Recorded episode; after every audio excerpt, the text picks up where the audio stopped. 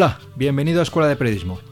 Una semana más abro las puertas de esta Escuela de Periodismo y te invito a compartir un rato de conversación, de reflexión y de análisis sobre el periodismo. Mi nombre es Enrique Bullido y si quieres te voy a acompañar durante los próximos minutos.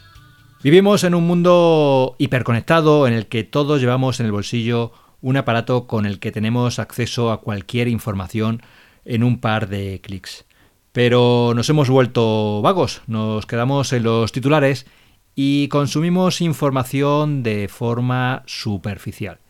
Y esto hace que en esa información que consumimos se cuelen noticias falsas, bulos, mentiras, es decir, las denominadas fake news. ¿Sabemos lo que son? Eh, ¿Sabemos realmente qué implican estas noticias falsas? ¿Sabemos cómo se crean? ¿Quién las crean? ¿Quién se benefician de ellas? ¿Cómo podemos combatirlas? ¿Cuál es la influencia real de la desinformación?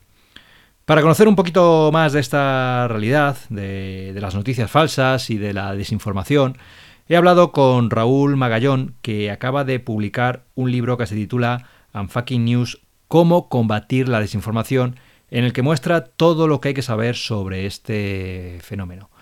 Raúl es profesor en la Universidad Carlos III de Madrid y bueno, pues hace unos días en su despacho tuvimos una conversación que sobre todo lo relativo a las fake news, a las noticias falsas y a la desinformación tanto en los medios de comunicación como en las plataformas tecnológicas.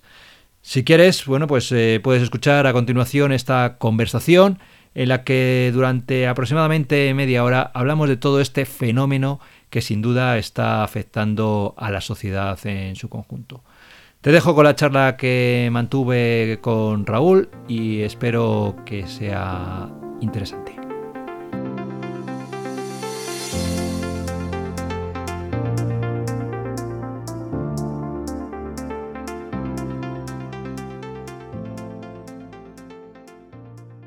Buenos días, Raúl. Buenos días, Enrique. Eh, muchas gracias por abrirme tu despacho. Estamos aquí, eh, tú eres profesor de la, de la, universidad y estamos para hablar de tu de, de, fake news, de noticias falsas, a propósito de tu reciente libro, de Unfucking News, cómo combatir la desinformación.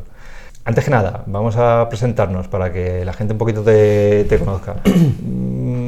tú eres profesor de, de, la Universidad, de Periodismo y Comunicación Audiovisual de aquí de la Universidad. Y veo en tu perfil de Twitter que te defines como estudiante de periodismo desde 1997. Ahora que la gente dice que esto del periodismo, que en dos tardes se aprende, ¿tanto periodismo hay que estudiar? Eh, bueno, estudiante de periodismo desde 1997 porque es cuando empecé a estudiar en la Universidad Complutense. Eh, bueno, hay una pregunta que es muy pertinente y es en qué medida, eh, si el mundo está cambiando tanto, si la información cada vez es más importante, eh, ser un buen periodista y manejar todas las herramientas necesarias para describir ese mundo, eh, bueno, es algo bastante más complejo de lo que podía ser antes. Y esa es mi, mi perspectiva y mi intuición. O sea, que la cosa se está complicando con, en el mundo del periodismo. La cosa se está complicando porque necesitas saber de muchas más cosas, necesitas ser más cauto sobre muchas cosas y sobre todo necesitas tener muchos contactos de gente muy preparada para que te explique bien las cosas. Y en esa complicación y en esa cautela, está ahora el fenómeno sobre el que tú has escrito, sobre las noticias falsas o sobre las fake news. Eh, ahora vamos a pasar a definirlo, que me lo definas un poco qué son las fake news, cómo, qué, se considera una, noticia falsa, fake news, esos términos que se utilizan. Pero ¿crees que la sociedad, en general todos, somos conscientes de que es un problema o pensamos que es una, una moda que, bueno, que va a pasar? Bueno, eh, yo creo que estamos tomando conciencia de ello y también creo que el lenguaje importa. Eh, ¿Qué significa esto? Eh, que inicialmente, no sé si lo recuerdas, eh, en 2016 la palabra del año fue posverdad. Sí. 2017 ya pasamos a hablar de fake news y en 2018 ya empezamos a hablar de desinformación. Y la propia Unión Europea, por ejemplo, cuando hizo su primer informe hablaba de fake news y posteriormente dejó de hablar de eh, fake news para hablar de desinformación. ¿Por qué ocurre esto?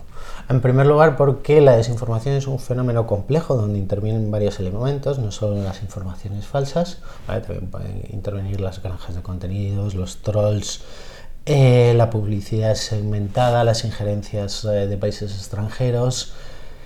Eh, y al mismo tiempo, porque lo que estábamos viendo hasta ahora es que cada vez es más frecuente que determinados actores políticos utilicen el concepto de fake news para atacar todas las informaciones que vienen de, publicaciones de periodistas y que en cierta manera bueno pues chocan contra sus propios intereses.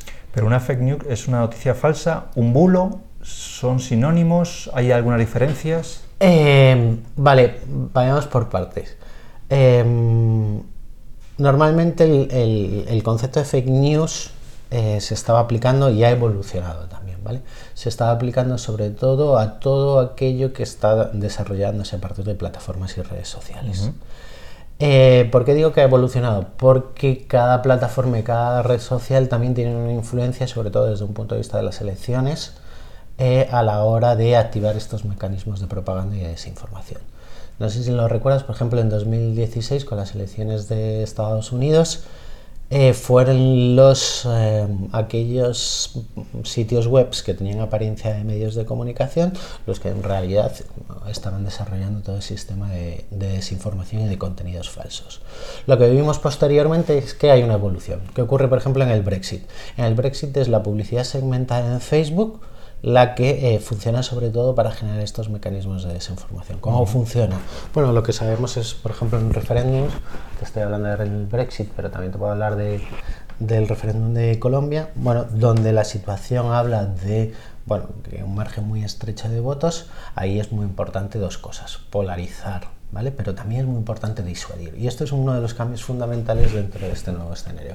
¿Por qué te digo esto? Porque normalmente pensábamos que las campañas electorales eh, servían para persuadir a posibles votantes de, bueno, de que era el mejor candidato o era el mejor partido político. Ahora nos hemos dado cuenta de que no, de que es tan importante persuadir como disuadir de que determinados votantes eh, indecisos o aquellos que están eh, en la idea de ir o no a votar, bueno, pues precisamente no vayan a, a votar. Te pongo un ejemplo. Una de las cosas que hizo la publicidad segmentada de Donald Trump durante la campaña electoral es eh, poner anuncios dentro de perfiles de la comunidad negra eh, donde eh, aparecían unas declaraciones de Hillary Clinton en los años 90. Y eran unas declaraciones poco afortunadas sobre la, la comunidad negra. ¿Qué ocurre? Que evidentemente tú sabes que ese tipo de perfiles probablemente no te van a votar pero es tan importante que no voten a la otra persona como que eh, te puedan votar a ti. Si sabes que no van a votarte a ti, pero sabes también o consigues que no voten a la otra persona porque consideras que forma parte del establishment, porque consideras que no continúa el legado de Obama o porque consideras bueno, eh, que no forma parte de los valores que tú compartes, bueno, pues esos votos también cuentan. Eso forma parte de una guerra de desinformación. Hmm. Y aunque lo iba a tratar más adelante, pero ya que estamos hablando sobre la desinformación, eh, ¿es peligroso que los gobiernos o que las instituciones intenten legislar para controlar esa desinformación? ¿Cómo lo ves tú? Eh, porque hay iniciativas del gobierno español, del gobierno a nivel europeo. Eh, ¿Tiene más peligro eso que dejarlo en el propio, la propia iniciativa civil, digamos, en la propia iniciativa del, mercado, que se autorregule la desinformación? Bien, la cuestión de la regulación, vamos a tocar bastantes aristas al respecto, pero te voy a ir contando eh, algunos patrones que están sucediendo. Lo primero, como bien decías, y hemos visto, por ejemplo, con determinadas eh, leyes que se han ido aprobando, es que eh, los actores políticos pensemos no solo en, democracias occidentales, sino en otro tipo de, democracias más o menos consolidadas, están utilizando esa eh, cultura de las fake news para regular todas aquellas informaciones que van en contra de, los intereses de, de los gobernantes o de los representantes. Por esa parte, creo que es peligroso eh, legislarlo. ¿Qué ocurre también? Que es un fenómeno nuevo y cambiante donde, como estamos viendo, hay distintos elementos. Eh, ¿Qué ha ocurrido, por ejemplo, en Alemania? En Alemania eh, han responsabilizado a las empresas tecnológicas. Y entonces, en función del número de usuarios que tengan esas empresas tecnológicas, la multa puede ser mayor o menor.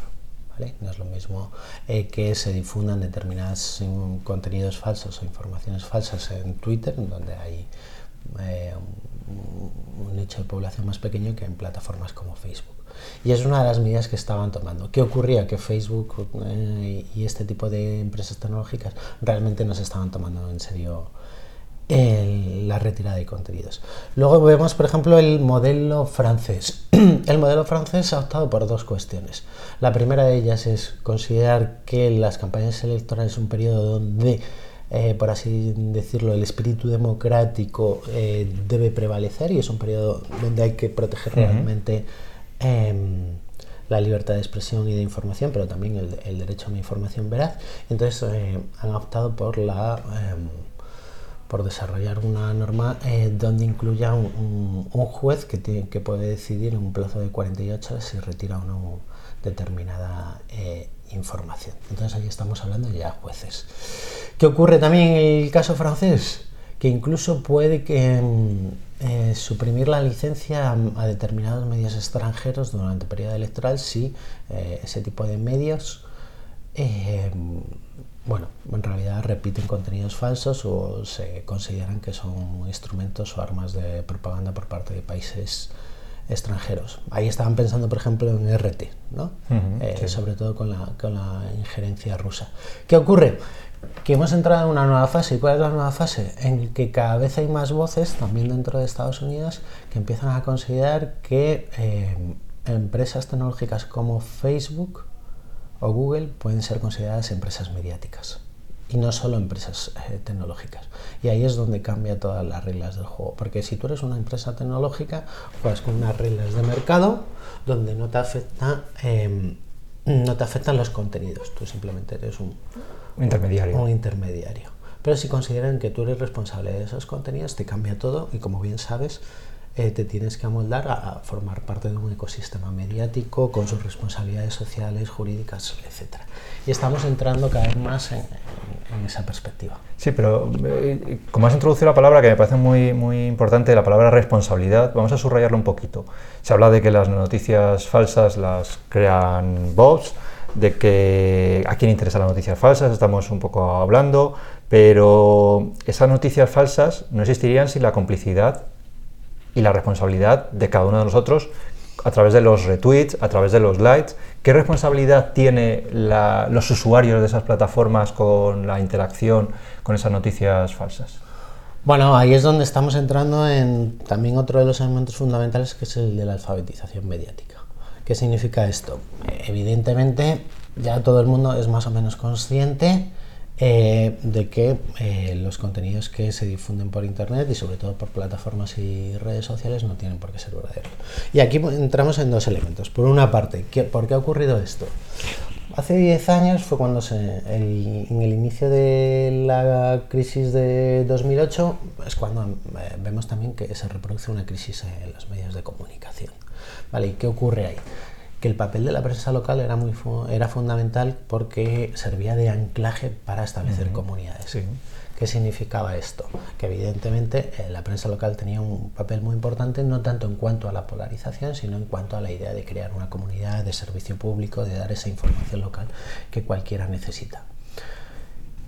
Nos vemos en un doble proceso. Con la crisis económica se, cada vez cierran más medios de comunicación locales o eh, los recursos que tienen cada vez son más limitados. Eso por una parte. ¿no? Entonces ese tipo de información que necesitábamos ya no la tenemos. Y al mismo tiempo lo que ocurre es que se empiezan a desarrollar las redes y las plataformas sociales. Y como no tenemos ese tipo de información, nos empezamos a comunicar y nos empezamos a recibir información a través de otro tipo de canales. En este caso, redes sociales, plataformas, etcétera ahí estamos consumiendo otro tipo de contenidos. y que, cuyo contrato de confianza es completamente distinto. En un caso era un contrato de confianza con un medio de comunicación que establecía ese anclaje con una comunidad y en este caso la confianza es con una persona que me envía esa información y que yo conozco. ¿Vale?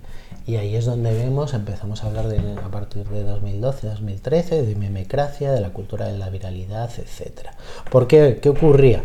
Bueno, como bien sabemos, ese tipo de contenidos lo que intentan es apelar a las emociones y lo que hacen es eh, jugar con eh, la idea de romper nuestro cortafuegos racional. Son contenidos que bueno, sensacionalistas, que apelan a las emociones, imágenes, etc. Entonces ahí donde está, lo que estábamos viendo es que eran contenidos que se estaban desarrollando y que estábamos creando una cultura del compartir. Estábamos hablando en aquellos años de que todo lo que fuera a compartir era bueno. ¿vale? ¿Qué, ha, ocurrido? Eh, bueno, lo que ha ocurrido es que como, como cualquier plataforma y como eh, cualquier uso tecnológico, luego bueno, evoluciona y hay una serie de intereses que también pueden transformar un poco los usos habituales que estábamos haciendo de ese tipo de, tecnología. Y en este, en este sentido es donde entra un poco eh, tu pregunta. Cada vez somos más conscientes. Cada vez somos más conscientes y, por ejemplo, los fact-checkers, y yo creo que por eso Maldita en España ha triunfado y creo que es un referente a nivel mundial, eh, ha sido capaz de crear una comunidad, una comunidad muy importante. Una comunidad muy importante es fundamental desde el punto de vista de la lucha contra la desinformación. Porque, por una parte, lo que hace Maldita es, bueno, en caso de que te llegue algún tipo de contenido, eh, envíamelo y nosotros lo comprobamos. ¿Y cuál es el proceso donde empieza a funcionar la, comunidad de Maldita? Por una parte, al, tener mi número, el número de WhatsApp de Maldita o, de Neutral en la agenda de teléfono. Yo envío una, un contenido, una imagen eh, que, sospecho que, bueno, que tengo determinadas dudas porque no va firmado, porque es un titular en mayúscula sensacionalista, porque es demasiado bueno para ser verdad, porque en realidad, eh, bueno, no hay ninguna fuente detrás que, que, que lo avale. Llega maldita y te envía el desmentido. Y ahí es donde funciona la cadena de la comunidad. ¿Qué debería ocurrir para que esto, para que la viralidad también de los desmentidos funcionara? Bueno, pues que a la persona que me ha enviado esa supuesta información, bueno, yo le reenviara el desmentido y también el número de maldita. Y así ampliaremos la cadena. ¿Por qué? Porque como bien decías, y está el estudio este de Science, que es quizá el más importante, bueno, la viralización de contenidos falsos, de informaciones falsas, circula mucho más rápido y llega a mucha más gente que cualquier desmentido. Y ya que los has mencionado, estos eh, medios o estas iniciativas puestas en marcha por periodistas, algunas críticas que se les hacen es que no son neutrales. No son realmente neutrales porque, digamos, desactivan o entran a desactivar bulos de un lado mm, ideológico de un lado del espectro político más que del otro.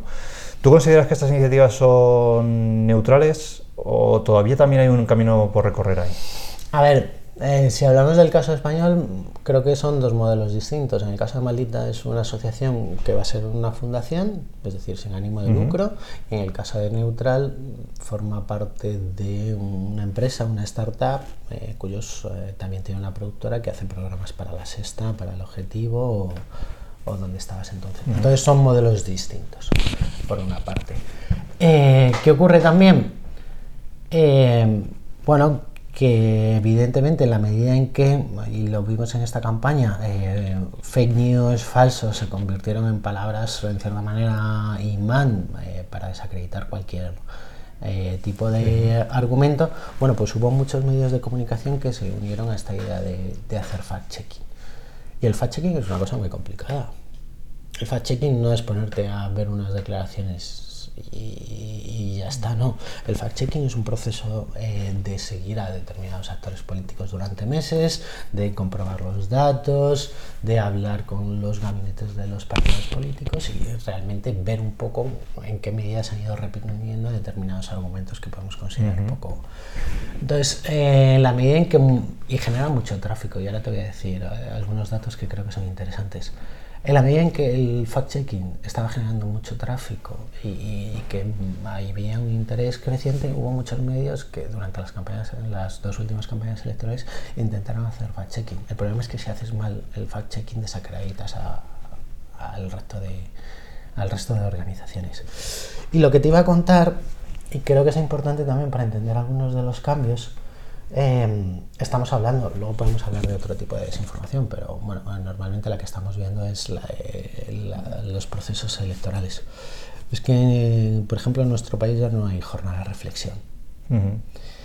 Y el... ni, tampoco sé el tema de las encuestas, porque se siguen bueno, pues, eh, publicando encuestas que se disfrazan de otra forma, pero se siguen difundiendo datos de, sondeos electorales ¿no? durante hay la última semana. Ahí hay dos elementos. El primero, como bien sabes, es que durante los últimos cinco días de campaña no se pueden publicar encuestas electorales, pero sí se pueden hacer. Y los partidos manejan y se publican con esto de la, de la, verdura, las frutas, cada partido que simboliza con un color. Y, y, bueno, en realidad ya sabemos cómo funcionan las encuestas, sobre todo en la última semana de campaña. Eh, la idea es movilizar a todos esos indecisos. Y lo que sabemos también es que cada vez es más frecuente que los indecisos sean una parte importante del electorado. Entonces, desde el punto de vista de las reglas del juego, creo que tenemos que darle una vuelta también legislativa. Y lo que te iba a comentar es, mm, por ejemplo, yo, yo estuve en la jornada de reflexión del 28 de abril, estuve en la serie Maldita, viendo un poco cómo trabajaba. Eh, normalmente trabajan, eh, normalmente los fact-checkers trabajan um, cómo entran a desmentir eh, bulos. No solo te estoy hablando de España, sino, por ejemplo, un proyecto que funcionó muy bien fue verificado México que fue capaz de organizar y aglutinar a 90 organizaciones, medios de comunicación, televisiones, radios, prensa, medios digitales, eh, academia, eh, organizaciones de la sociedad civil, empresas tecnológicas, etc. Entonces hay dos elementos eh, que funcionaron. ¿no? Por una parte es, bueno, tú activas un, número de WhatsApp y la gente te envía la información. Y eso es lo que hablábamos de crear una comunidad. ¿no? Y tú desmientes en función de lo que te llega. Y la otra también es la idea del, bueno, el punto de viralización. ¿Qué significa? Y eso es clave y es donde se está trabajando desde un punto de vista académico, sobre todo en este momento.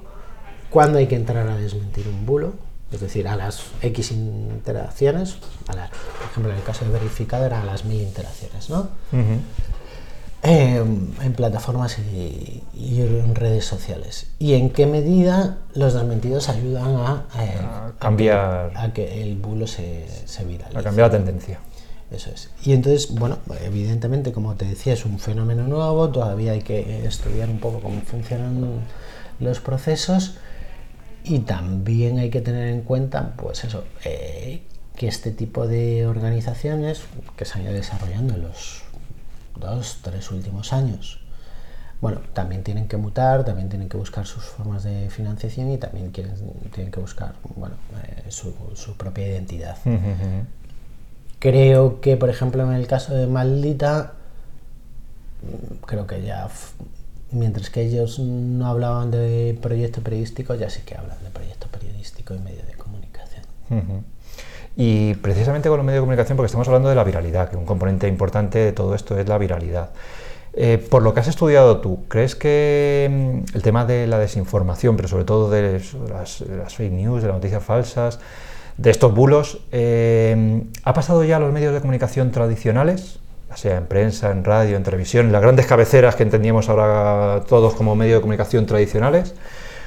O sigue siendo un reducto de los medios digitales más virales? ¿Se ha pasado ya al periodismo tradicional o todavía sigue siendo el periodismo tradicional, como entendemos por periodismo, las grandes cabeceras tradicionales siguen siendo un poco incólumes o bueno, pues tienen ahí una barrera que no ha llegado a perforar tanto las informaciones este, este tipo de, bulos, de fake news, de noticias falsas?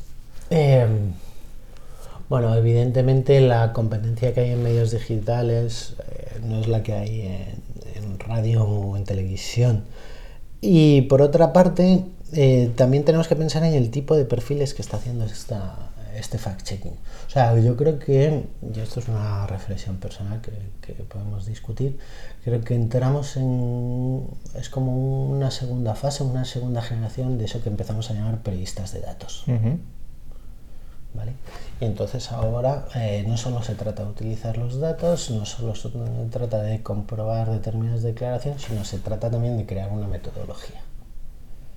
Eh, bueno, eh, los medios de comunicación, por así decirlo, tradicionales, en este sentido, eh, puesto que, siempre están acompañados mucho más de un periodismo de declaraciones y, tal, donde es importante la imagen, donde es importante eh, el, sonido, no se han visto tan, tan afectados en, este sentido, yo creo. ¿Tienen más barreras de para evitar o que lleguen a, pues yo que sé, una, una foto falsa o una foto trucada o un vídeo que no es de actual o también siguen pecando, empiezan a pecar de por la inmediatez, por la rapidez, por la viralidad, empiezan a caer en, ese, en esas trampas que, les ponen los creadores de este, de este tipo de informaciones falsas.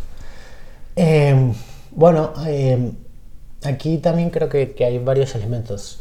No sé si hace no tanto, no sé si recuerdas que todo lo que era trending topic en Twitter, bueno, pues saltaba la televisión, ¿no? Y estamos viendo que eso está cambiando y que es importante que, cambie porque evidentemente no todo lo que circula, sobre todo por una burbuja como es Twitter, eh, tiene que saltar a la televisión aunque sigue siendo muy importante desde el punto de vista de que es una caja de resonancia muy importante. Es decir, es donde están los periodistas, donde los periodistas hablan entre ellos, donde la relevancia y, el ego puede funcionar un papel importante por eso, porque están periodistas, porque están actores políticos, bueno, porque está, es una esfera pública central en ese sentido.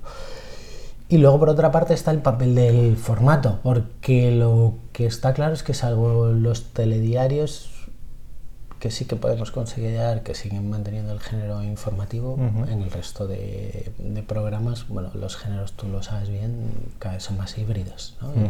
y, eso también el, el, el, oyente o el espectador, bueno, pues lo sufre y, ve un poco un, cambio de tendencia al respecto. Bueno, pues si quieres, para entrar ya en la última fase de la, de la conversación, me gustaría, no sé, mm, dar algunas claves o algunas ideas de cómo podemos hacer para, para no sé, escuchar, defendernos, identificar noticias, noticias falsas. La, primera pregunta que te quería hacer, eh, ¿son un negocio las noticias falsas?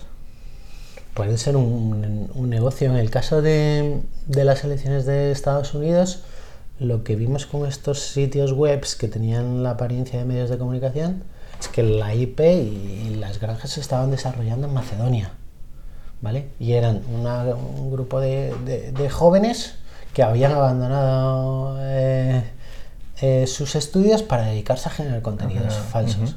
¿Por qué? Porque los ingresos que estaban obteniendo, y aquí el papel de Google principalmente es eh, fundamental, eran mayor de, incluso el salario medio eh, que podían tener en, Macedonia.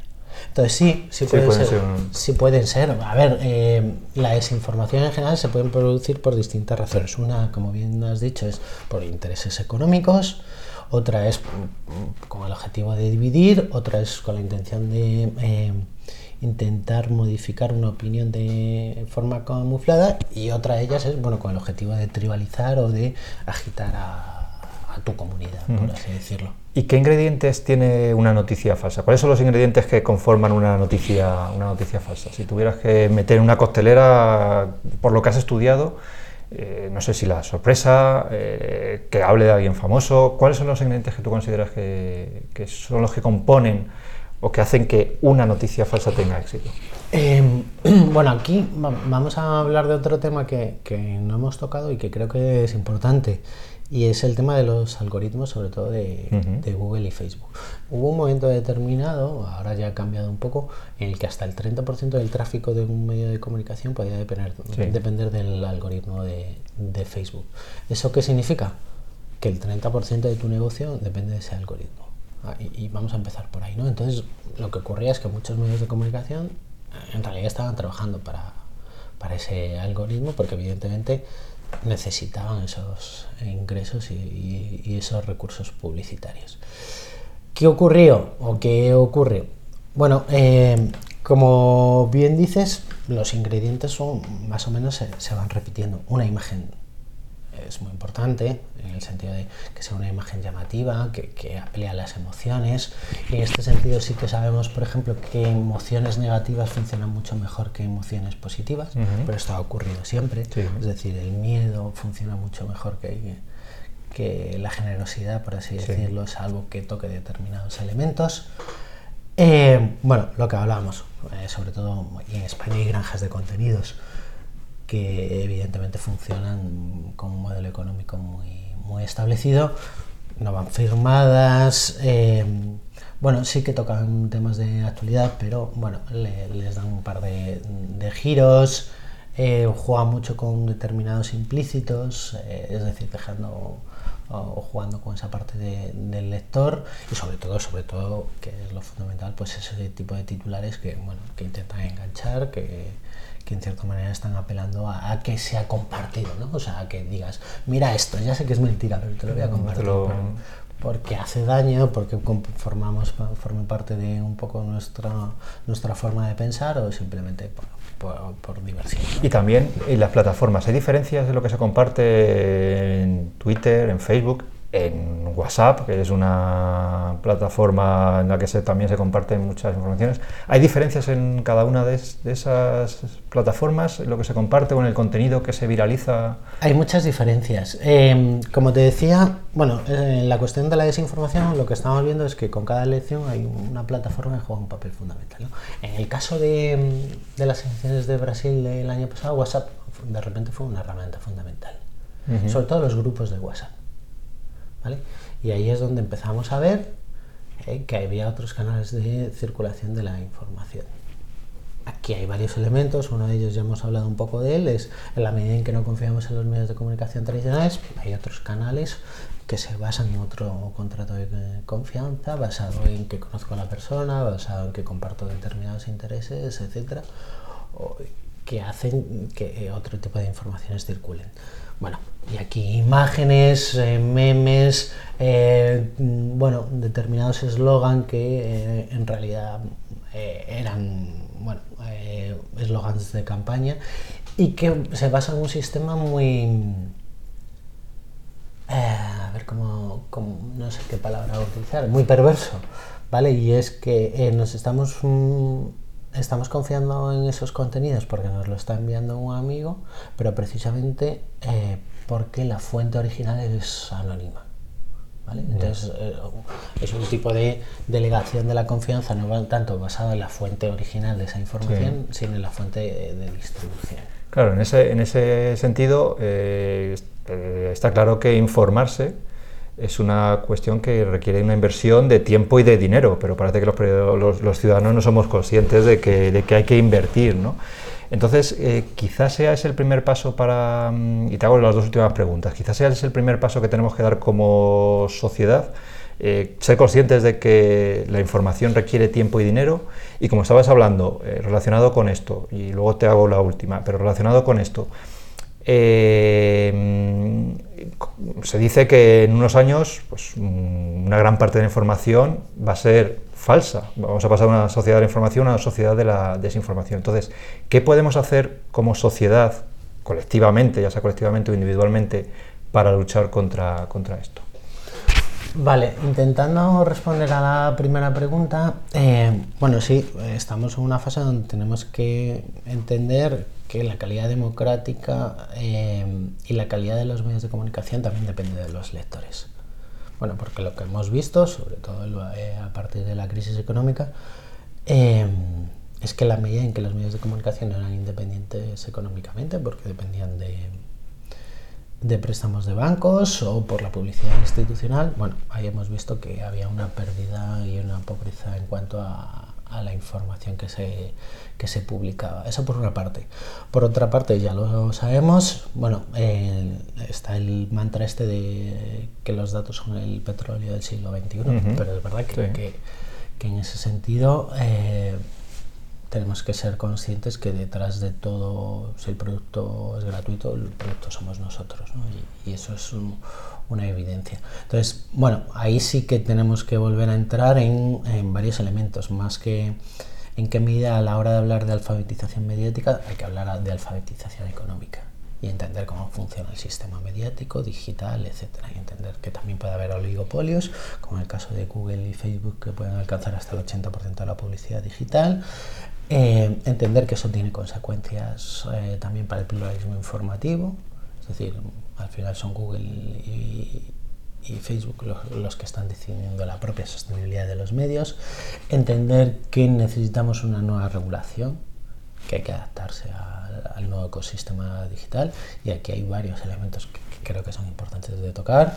No podemos tener una ley de publicidad institucional de 2005 donde el papel de las plataformas y redes sociales eh, era mínimo y, donde tenemos que adaptarnos también a, los nuevos, mm, a las nuevas formas, a los nuevos hábitos y, a que puedan entrar e intervenir eh, nuevos actores de cara a garantizar ese pluralismo informativo.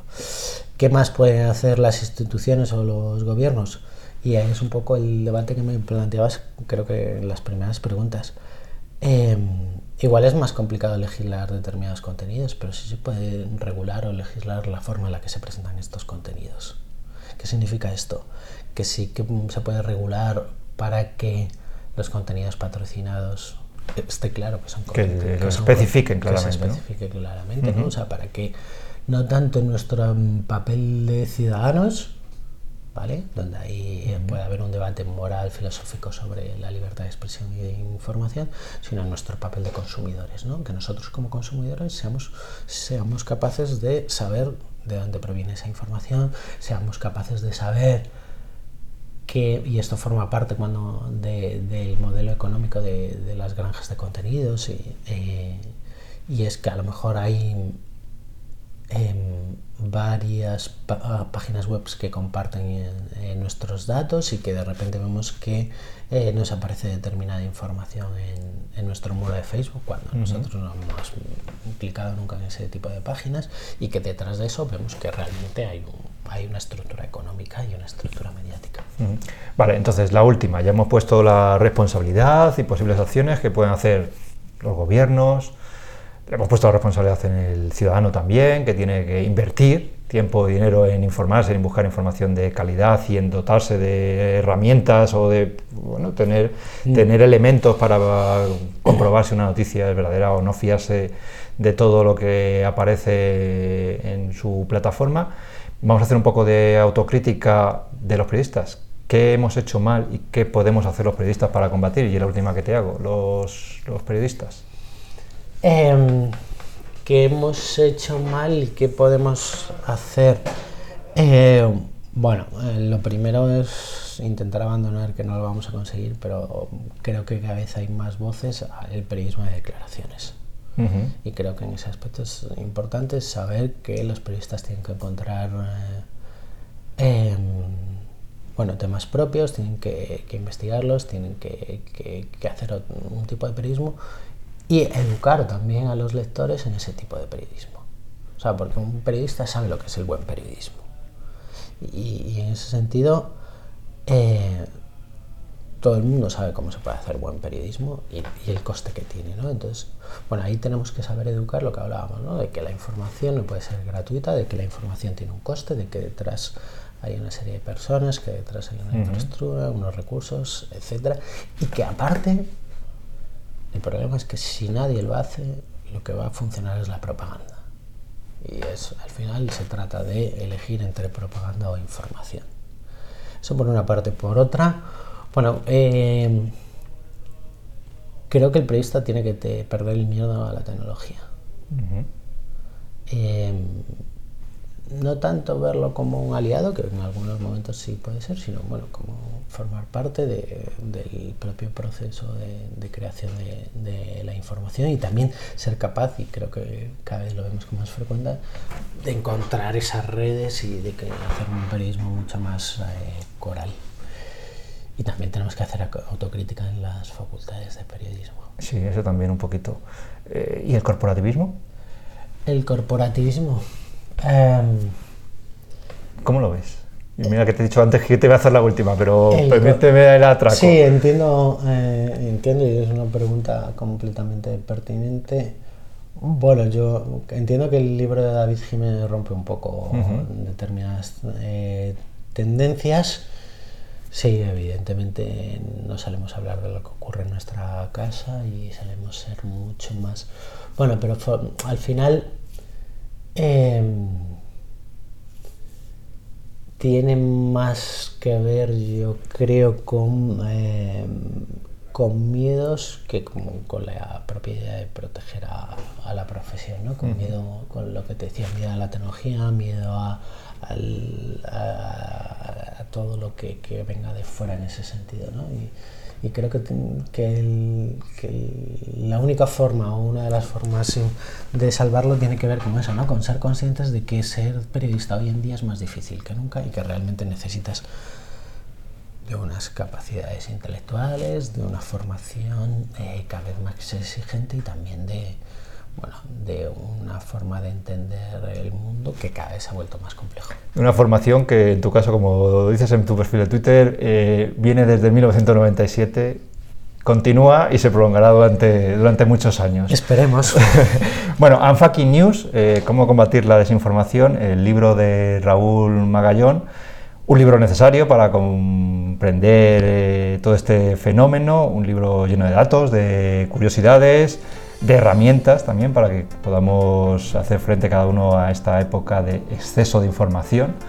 Muchas gracias Raúl por compartir tu tiempo y tu conocimiento con esta modesta escuela de periodismo. Gracias Enrique.